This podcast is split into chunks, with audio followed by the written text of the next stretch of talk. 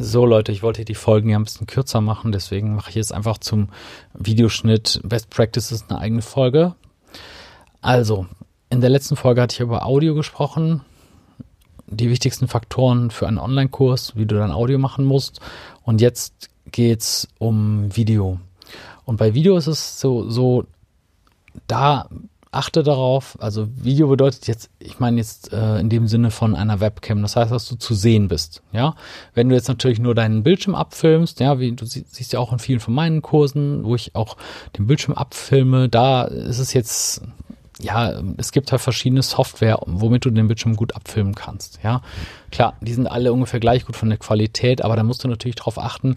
Ich empfehle da auch in, im Rahmen von meinen Coachings und im Rahmen von meiner Udemy Masterclass eine bestimmte Software, die ich benutze und ich habe auch verschiedene Sachen durchgetestet, ähm, wo es einfach am einfachsten und am schnellsten zu bedienen ist. Ja, da empfehle ich natürlich eine bestimmte Software, die ich jedem ans Herz lege, aber im Grunde von der Qualität her sind sie natürlich alle gleich gut.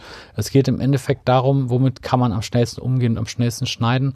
Und ich würde dir empfehlen, wenn du jetzt einfach nur eine Screen Capture nur den Bildschirm aufnimmst, die gibt es teilweise sogar kostenlos, wenn du einfach nur eine Screen, dann kannst du dich selber nicht mit aufnehmen. Und also wenn du mal zu sehen sein willst zwischendurch in der Einleitung oder so oder unten rechts und so, das war, das habe ich ganz am Anfang schon gemacht, als es noch keiner damals bei Udemy gemacht hat. Heute ist es ja sehr üblich, mich unten rechts in ähm, reingehängt als Bild dass ähm, da brauchst du natürlich eine Software, die über Screen Capture hinausgeht. Das heißt, du brauchst eine Software, die mit mehreren Spuren umgehen kann und wo du hinterher auch schneiden kannst und wo du dein, ja, dein Gesicht halt hin und her schieben kannst. Also eine zweite Videospur, einmal die erste Videospur bist du, die zweite Videospur ist die Webcam und klar, da brauchst du natürlich so eine Software, ja. Aber einfach mal nur so zum Ausprobieren und keine Ahnung, da reicht halt eine einfache Screen Capture Software, Du wirst es aber relativ schnell merken, dass du dann sagst, ach komm, ich will mich mal kurz zeigen, wenigstens am Anfang. Oder ich will mal ein bisschen was schneiden und so. Und das geht dann meistens mit den Dingern nicht. Ja, das zum Thema ähm, Aufnahme am, am PC oder am Mac. Es gibt aber noch diesen anderen Faktor, wo man, wo man, äh, wo ich auch noch was zu sagen möchte, und zwar, das ist die Webcam selbst, also wenn du mal zu sehen sein willst.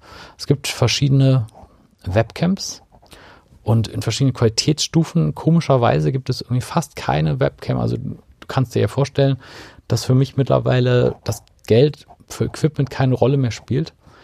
Also wenn es jetzt eine Webcam gäbe für 500 Euro ne, mit, keine Ahnung, 12 Megapixel oder wie auch immer, scheint es aber nicht zu geben. Also ich habe jetzt ganz viele verschiedene Webcams ausprobiert und die, ja, du, du musst halt darauf achten, dass du die einfach ausprobierst, ob die zu dir passt ob die Qualität ausreichend ist und notfalls dann halt auch wieder zurückschicken. Mir ist auch aufgefallen, dass einige Webcams unterschiedliche Betrachtungswinkel haben. Das heißt, diese eingebauten Webcams im Laptop die haben meistens übrigens auch schlechte Qualität, ne? Klammer auf, Klammer zu.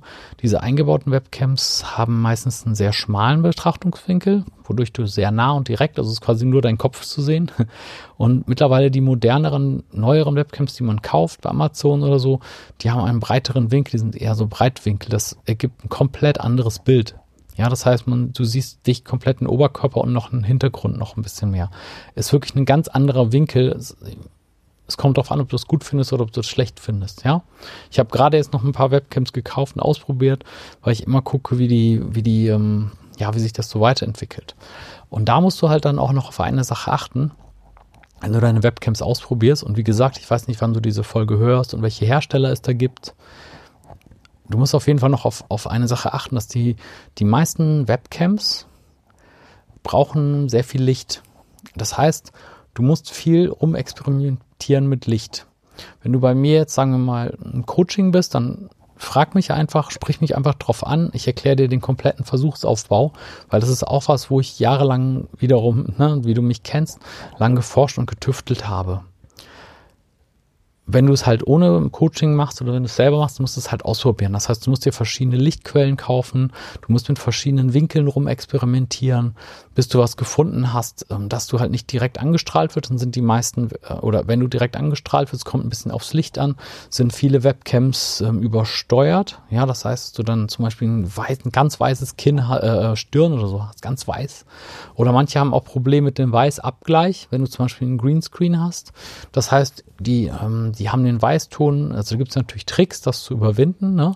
aber wenn du die einfach so standardmäßig benutzt, haben die diesen Weißabgleich falsch eingestellt und dann ist der Greenscreen irgendwie maßgebend und dann bist du, ist dein, deine Haut auch grün auf einmal. Ja, also da ist so eine Sache, da kann ich dir empfehlen, also vers versuche verschiedene Webcams und versuche verschiedene Lichtquellen und auch, und auch verschiedene Helligkeiten und auch aus verschiedenen Richtungen das Licht, dass du da eben ja, dass du da eben eine Einstellung findest. Und auch da lohnt es sich, mal ein paar Stunden auszuprobieren. Oder du merkst ja, ich, ich probiere immer noch aus, um die Lösung noch mehr zu perfektionieren. Weil ich auch als Coach, ist ja auch mein Job, immer, ja, meinen ganzen Kunden einen Schritt voraus zu sein, ne? das ist ja klar. Und da lohnt es sich halt Zeit zu investieren, anstatt dass du sagst, ach komm, ich will jetzt anfangen, egal, ich nehme jetzt einfach schnell irgendwas auf und dann hinterher ärgerst du dich über die Qualität von dem, von dem Video. Also das waren jetzt ein paar Tipps zum Thema Videoschnitt und Videoaufnahmen für Online-Kurse.